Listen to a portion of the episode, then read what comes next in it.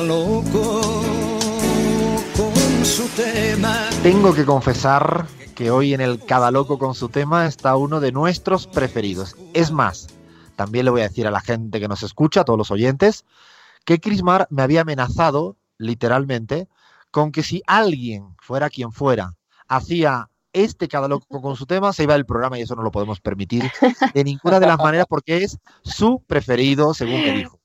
Así que ahora vamos dos. No sé, Abraham, si todavía no digamos nombre, no sé, Abraham, si también es de sus preferidos. A ver, te pregunto, Abraham. La verdad es que están en, mi club de los cinco, de los preferidos, sí, pero sin problemas. Yo sé que Chris es, para ella sagrado. No, no, es que la, gente tiene que saber que cuando hay reparto de los temas en cada loco con su tema, fundamentalmente, nos se reparten en el equipo. Bueno, aquí Chris Mar marca la cancha, que no se puede imaginar. Este para mí. Así, ¿eh? Así. No, no, a ver, a ver. No, igual, no, no estás mintiendo y que igual, igual nosotros, pues eh, preparamos el contenido, sea quien sea que lo diga. La cuestión es que, evidentemente, de este, porque me emociona hablar de él, pero, y bueno, ya, ya ahí dije, él, sí, es un hombre, es un locazo divino, es un genio defensor de la alegría, y que, los que conocen ese poema ya se imaginarán de quién estoy hablando.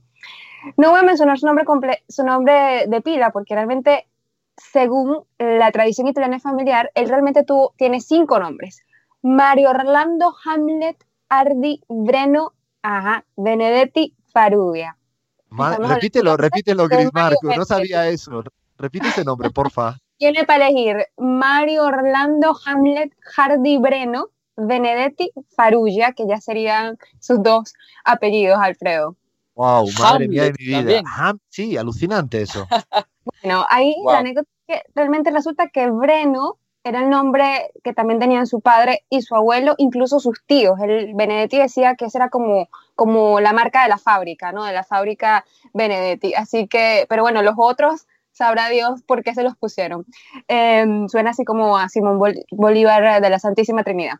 Em, Mario Benedetti eh, habría iniciado sus estudios primarios en el colegio alemán ahí aprendió el idioma que luego le permitió ser traductor de personajes como Frank Kafka. También era aplicadísimo, él estudiaba hasta seis horas semanales de alemán, cinco... Perdona, Crismar, eh, me, dices que fue traductor también de, trabajando, porque ya no es el primero, nos pasó con Cortázar y con algunos otros que ahora mismo no recuerdo.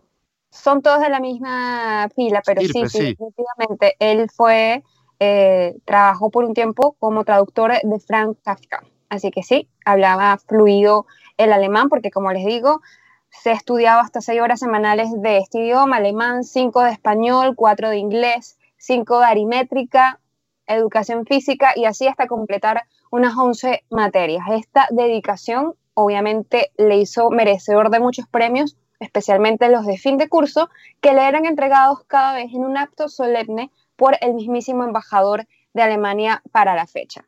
Ay, perdona, Crismar, voy a decir cómo se dice esto en España, sé que me van a matar en Latinoamérica porque suena feo, pero lo voy a decir. Este ni típico parece, ¿no? Mario Benedetti, por lo que cuentas, el clásico niño listo, estudioso al máximo de la clase, ¿no?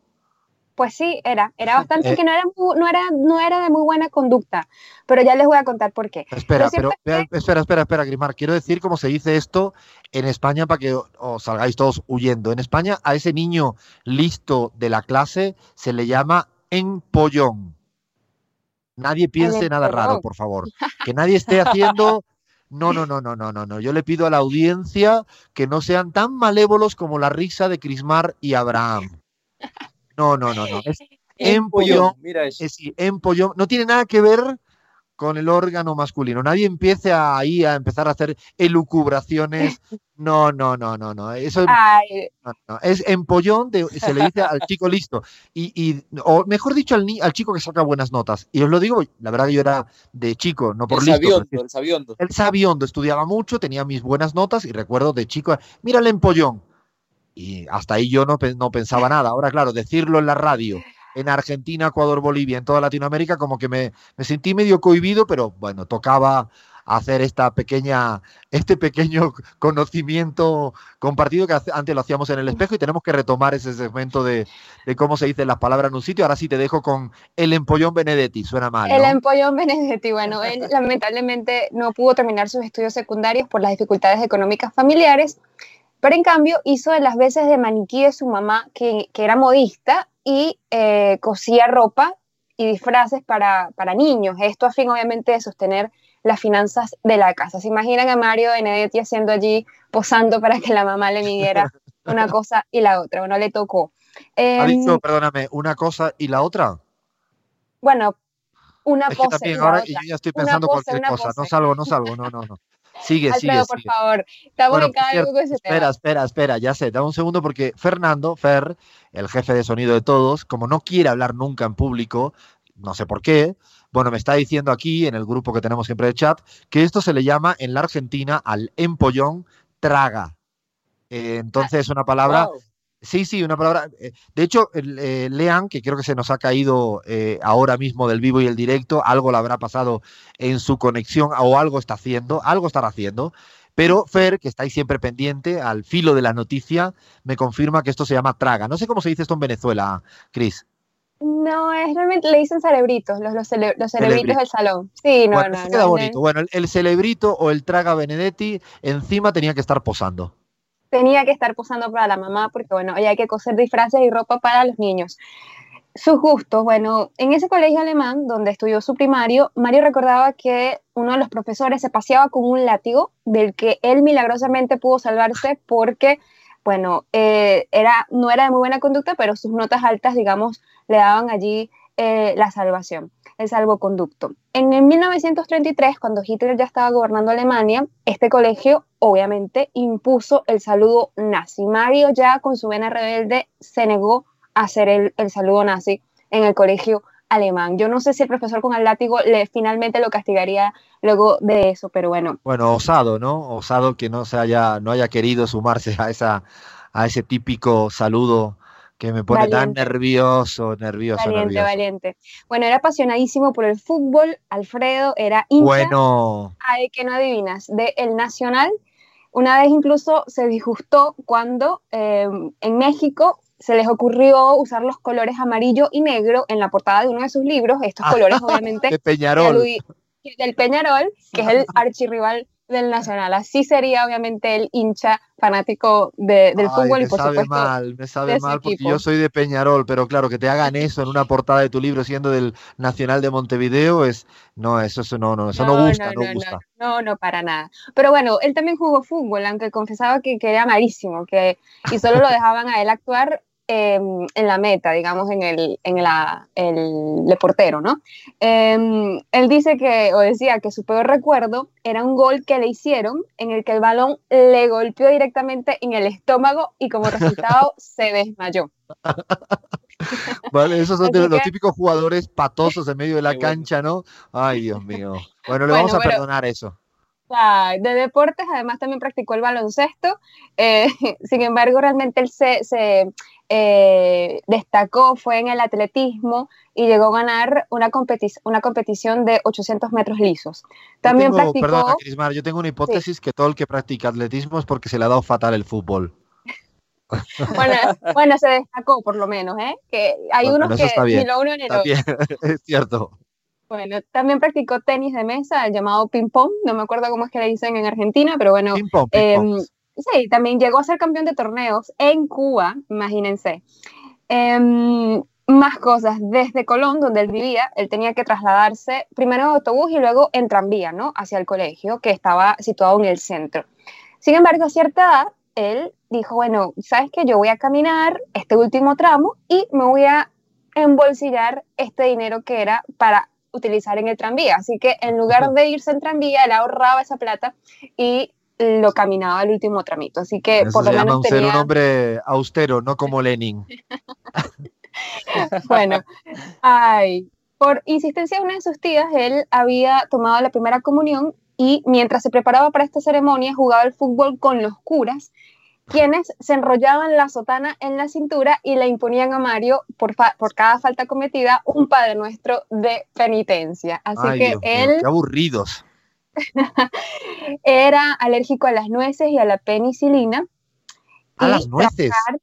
A las nueces, no podía comer nueces. Lo descubrió una vez que evidentemente comió y se lo tuvieron que llevar de emergencias al, hospital. Increíble, había escuchado esto de ser alérgico, no sé, no sé, mi hermana, por ejemplo, es alérgica a los, ¿cómo se llama esto? A los camarones, dicen en América Latina, ¿no? A las gambas, que diríamos en, en España. Y a mí siempre me venía bien, porque como me encantaba, ella no podía comer y yo me lo comía todo. Eso era una cosa durísima. Pero las nueces, había escuchado la cebolla, el ajo, nunca había escuchado lo de las nueces. Así que fijaros si era particular nuestro Mario Benedetti. Sí, sí, sí. Bueno, de personalidad era muy riguroso con los horarios, le molestaba de sobremanera la impuntualidad. Además, estaría completamente enamorada de una sola mujer, Luz López Alegre, su gran amor, compañera eh, de vida a la que eh, conocía desde que eran muy, muy pequeños. Eh, sobre, bueno, por ejemplo, el amor a los libros. Él realmente estaba obsesionado con esto desde la lectura y cuando era pequeño su padre lo limitaba a leer solamente 20 páginas cada noche por, y bueno, como resultado de esto, lo que hacía era leerlas una y otra vez, las mismas 20 páginas una y otra vez, porque no puede leer más de eso. Pero espera, espera, a ver si entendí bien, Chris Mark. Lo que me está diciendo es que Mario Benetti, en vez de el papá obligarle, insinuarle o forzarle a leer, le limitaba eh, la lectura por lo, por lo tanto que le gustaba. Ah, así, es así mismo. Increíble, por la noche, increíble. Increíble, esa historia, buenísimo. O sea, en vez de decirle no más videojuegos, ya no más libros. Exactamente. y lo limitaba a 20 páginas, que bueno, igual 20 páginas son 20 páginas cada noche. ¿Te imaginas, eh, perdona Abraham, tú con tus hijos planteándole eso? No, increíble. realmente debo confesar, no soy objetivo con mis hijos, les gusta la lectura, pero no me veo yo en una situación en que tenga que coartarle su libertad para leer.